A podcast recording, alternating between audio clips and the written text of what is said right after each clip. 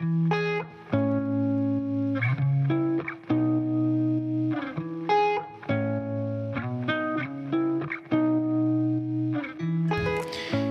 quero compartilhar com os irmãos apenas um versículo, né? Lá no finalzinho de Jó, Jó 42, o verso 10. E vai aparecer para você aí a, a versão da, da Almeida, revista e atualizada. Mas eu vou ler depois também a revista corrigida e também na NVI. São três versões dessa. São duas frases praticamente. De Jó 42, verso 10. Mudou o Senhor a sorte de Jó, quando este orava pelos seus amigos, e o Senhor deu-lhe o dobro de tudo o que antes possuíra. A versão do Almeida Revista Corrigida diz assim: E o Senhor virou o cativeiro de Jó quando orava pelos seus amigos. E o Senhor acrescentou a Jó outro tanto, em dobro a tudo quanto dantes possuía. E a versão da NVI diz assim: depois que Jó orou por seus amigos, o Senhor o tornou novamente próspero e lhe deu em dobro tudo o que tinha antes. Chama a atenção a precisão com que o livro de Jó aponta para esse momento quando o sofrimento de Jó chega ao fim. Isso é extremamente importante e curioso aqui. Primeiro, é, é no momento em que ele estava orando, né?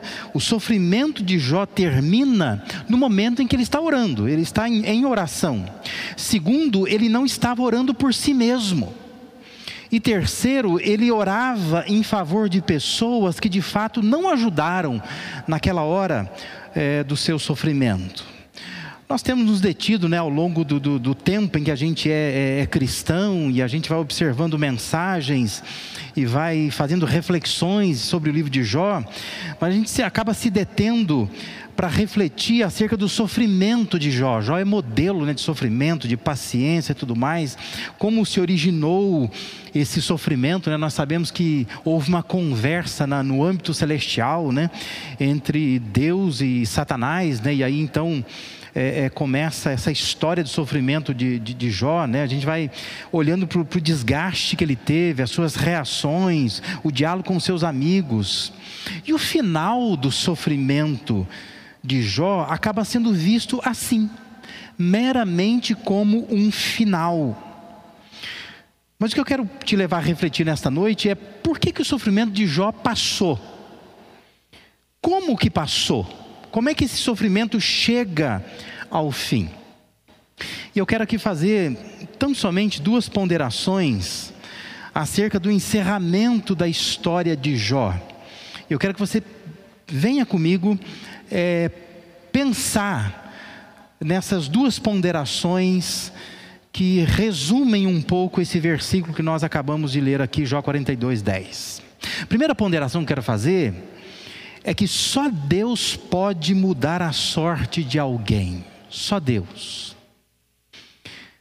Se há alguém que pode mudar a sua sorte, este alguém é Deus se há quem possa virar o nosso cativeiro, como diz uma das versões aqui, se há quem possa tornar nossa vida novamente próspera, esse é Deus. Você notou isso no texto? É Deus que põe fim ao sofrimento, à provação, a toda a privação que Jó estava passando. É Ele quem diz até aqui está bom, né? o limite do sofrimento. É Deus quem faz isso. O texto diz que mudou o Senhor a sorte de Jó. Ou como encontramos na, na NVI, o Senhor o tornou novamente próspero. Só Ele pode fazer isso. Só Deus pode dizer assim: estou satisfeito, basta. Até aqui está bom, né? A quantidade de sofrimento é, até aqui é o suficiente. Você compreende isso? O Deus que permite o início do sofrimento é o que pode pôr fim a ele. Ele determina o limite de todas as coisas. E no caso aqui está dizendo que ele determina os limites do sofrimento de uma pessoa. Não sei o que você tem esperado acontecer na sua vida e qual é a sua experiência neste momento na sua vida. Mas você não está entregue à sua própria sorte. Tudo está sob a coordenação, debaixo do comando, conforme a agenda e o propósito de Deus. Nada na vida é por acaso, né? Deus está coordenando a história e a sua história também. Você pode falar sobre o seu sofrimento com muita gente, você pode conversar com inúmeras pessoas acerca daquilo que você passa na sua vida, é, seja qual for o seu sofrimento. Mas entenda que apenas Deus pode pôr fim ao sofrimento, a solução vem dEle. Por isso que eu acho que nós precisamos conversar mais com Deus sobre o nosso sofrimento, menos com as pessoas. Porque só Deus pode pôr fim ao sofrimento de alguém. Só Deus pode mudar a sua sorte. Só Deus pode mudar a minha sorte.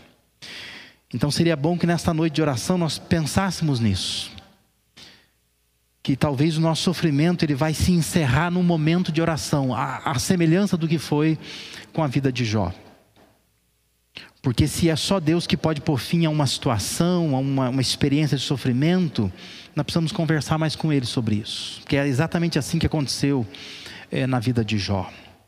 Uma segunda ponderação que eu quero fazer aqui com você nessa noite é que situações mudam quando pessoas mudam. Em alguns casos, a situação, a circunstância, a tribulação, ela só é transformada quando a pessoa resolve se transformar. Consegue perceber isso? Em Jó, veja como o, texto vai descrevendo as mudanças que vão acontecendo na vida de Jó, as transformações na vida dele. Aí mesmo capítulo 42, versículo 3, por exemplo diz que Jó está dizendo para Deus, ele está dizendo assim: na verdade, falei do que não entendia, coisas maravilhosas demais para mim, coisas que eu não conhecia. É uma mudança na vida de Jó.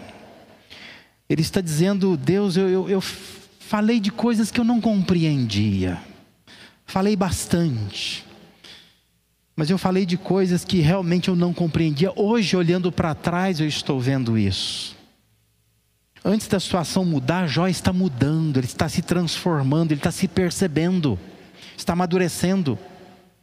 O verso 5 diz: Eu te conhecia só de ouvir, mas agora os meus olhos te veem. Olha que outra mudança, né? E, e, é impressionante você ler uma frase como essa, né, uma confissão dessa, vinda da boca de um homem como Jó. Porque quando você lê o capítulo 1 de Jó, você acha que Jó é uma pessoa que é um ideal de vida. Você quer imitar alguém como Jó. Mas agora Jó está dizendo: eu, eu, o que eu conhecia do Senhor era só de ouvir. Agora que os meus olhos estão te vendo. Ou seja, antes da situação mudar, antes do quadro todo na vida dele mudar, Jó já mudou. Ele está mudando, ele está percebendo transformações em sua vida. Versículo 6 ainda diz: Por isso me abomino e me arrependo no pó e na cinza.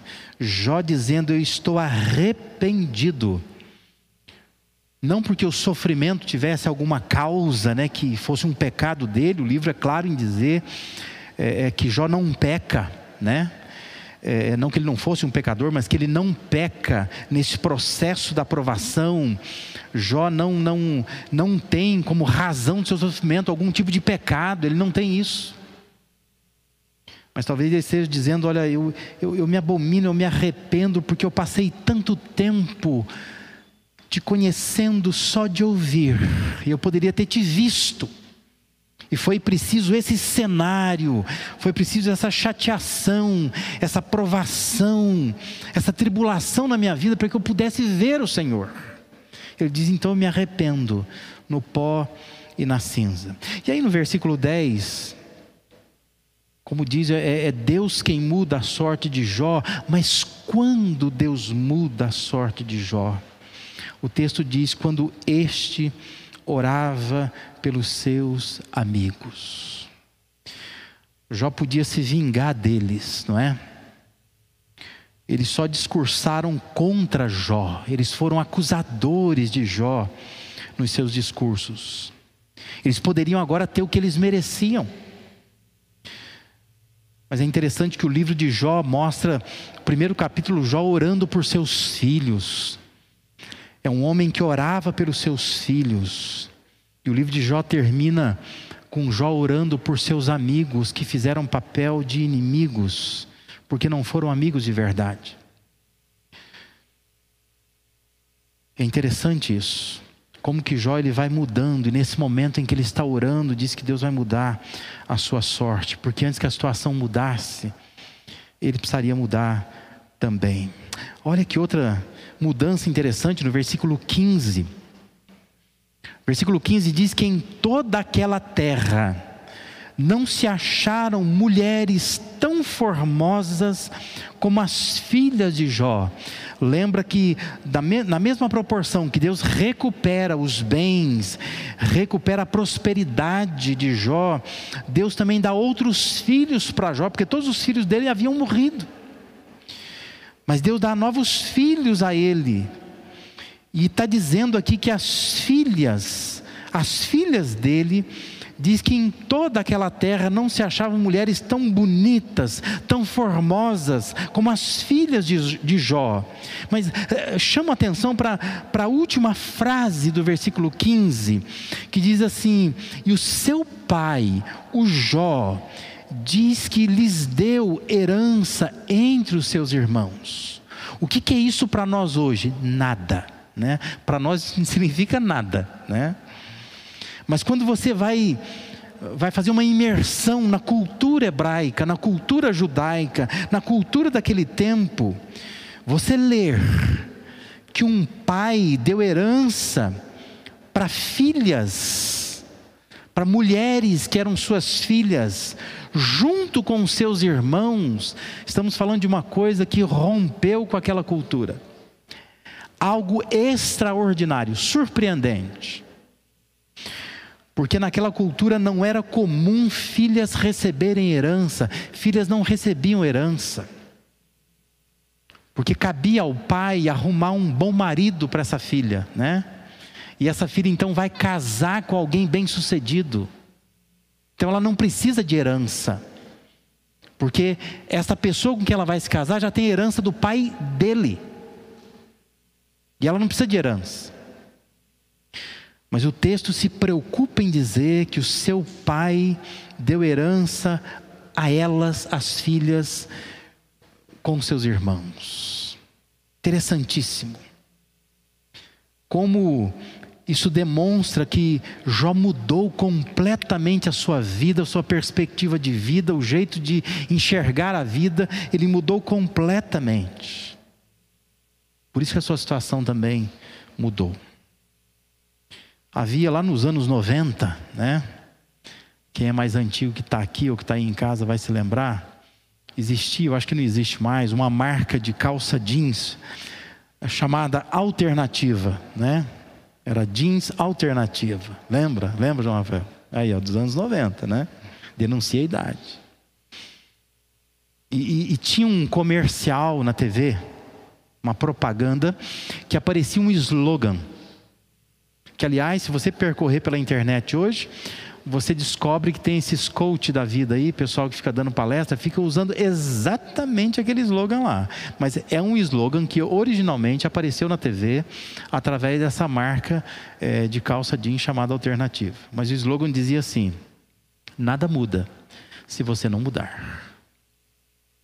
E vendeu muita calça jeans é, com essas palavras, né? Nada muda se você não mudar. E aí estimulava você comprar uma calça alternativa e você era uma primeira mudança que você estava tendo na sua vida, então as coisas iam mudar na sua vida, né? sem fazer juízo de valor se a calça mudava ou não, o que eu quero dizer aqui é que a frase é extremamente interessante, porque ela combina com aquilo que aconteceu na vida de Jó. Nada muda se você não mudar. Jó mudou, por isso a sua circunstância também mudou. Entenda, é Deus quem muda a sorte da gente. Mas antes de mudar a sorte, talvez Ele queira que você mude. Antes de mudar a circunstância, Deus quer mudar alguma coisa dentro de você. E essa é uma ponderação importante a se fazer quando nós olhamos para esse versículo do livro de Jó. Parece que Jó compreendeu muito bem isso. Versículo 12 diz: Assim abençoou o Senhor o último estado de Jó mais do que o primeiro. Mais do que o primeiro. Deus abençoou esse último estado de Jó. Não é só porque Deus colocou Jó à prova e acabou agora o sofrimento e Deus quer abençoá-lo mas porque do início da prova até o final da prova, Jó já não era mais o mesmo. Ele havia crescido.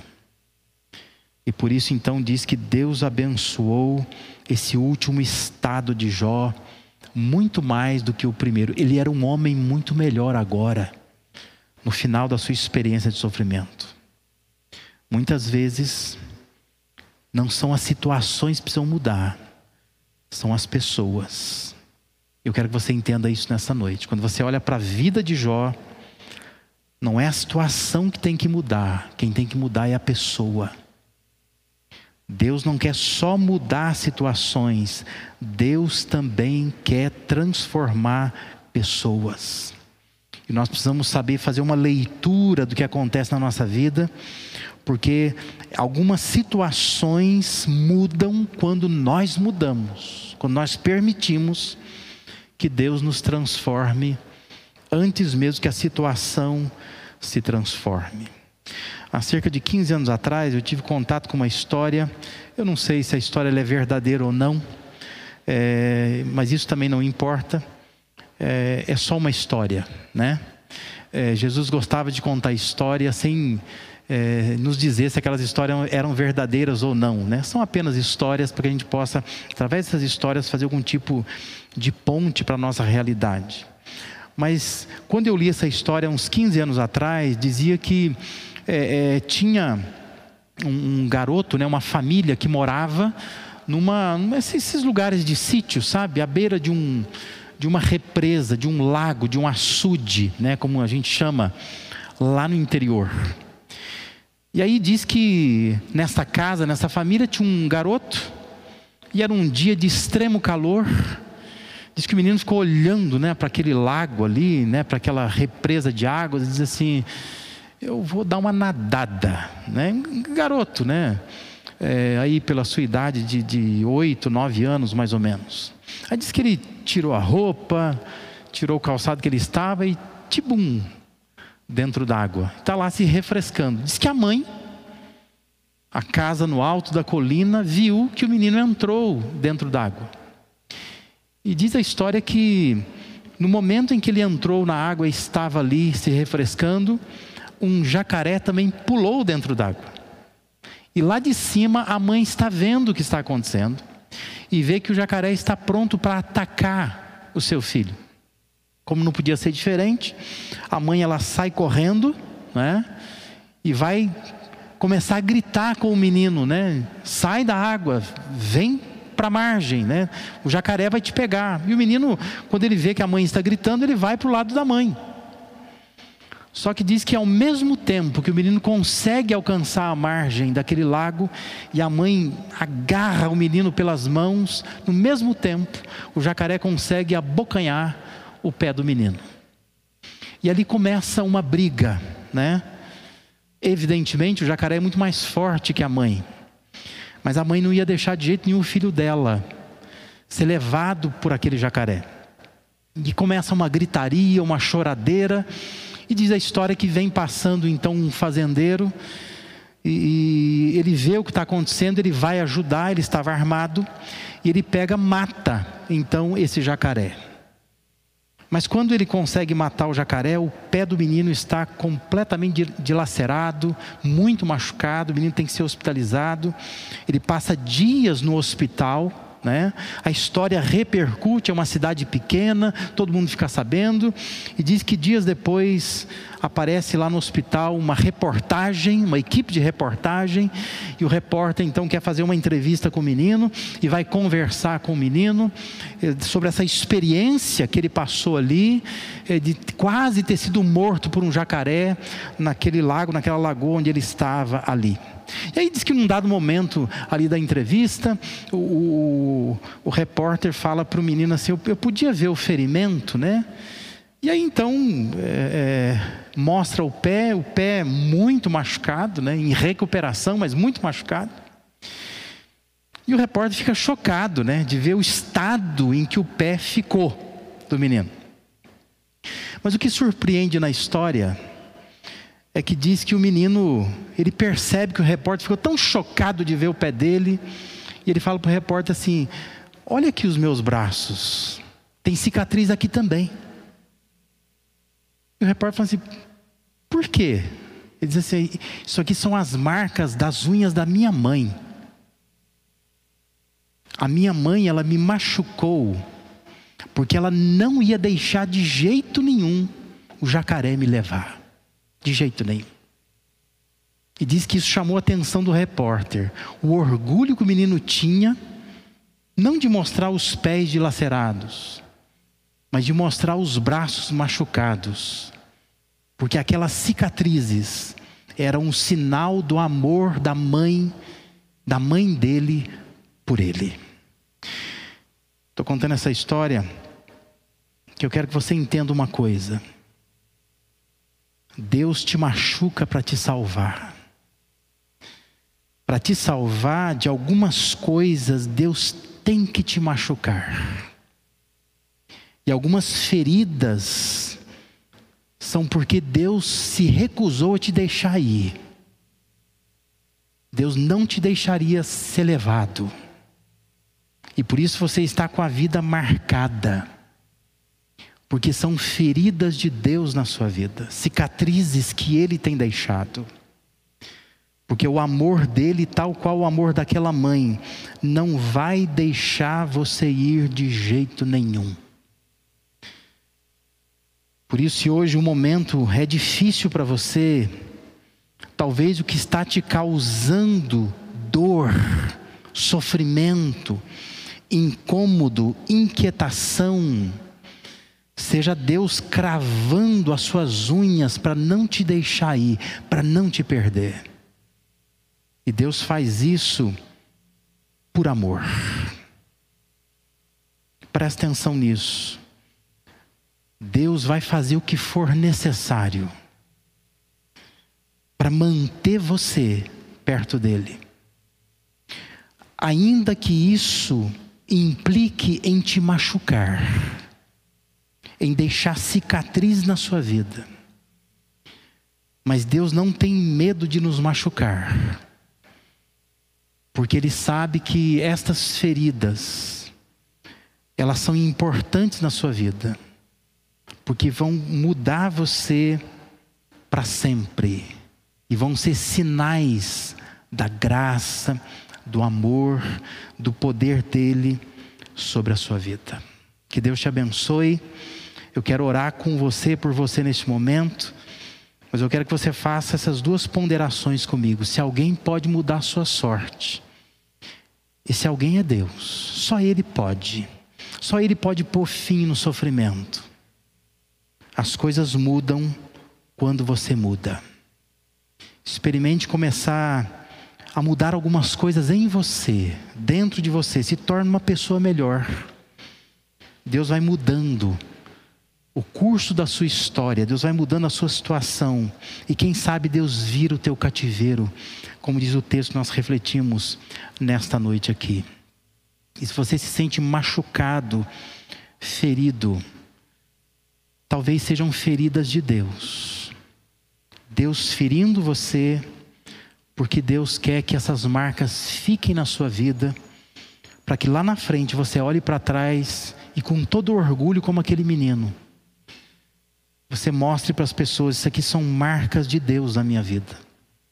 Ali eu me tornei uma pessoa melhor, porque o meu Deus não me deixaria ir de, de jeito nenhum. E para isso ele cravou as suas unhas em mim e me machucou.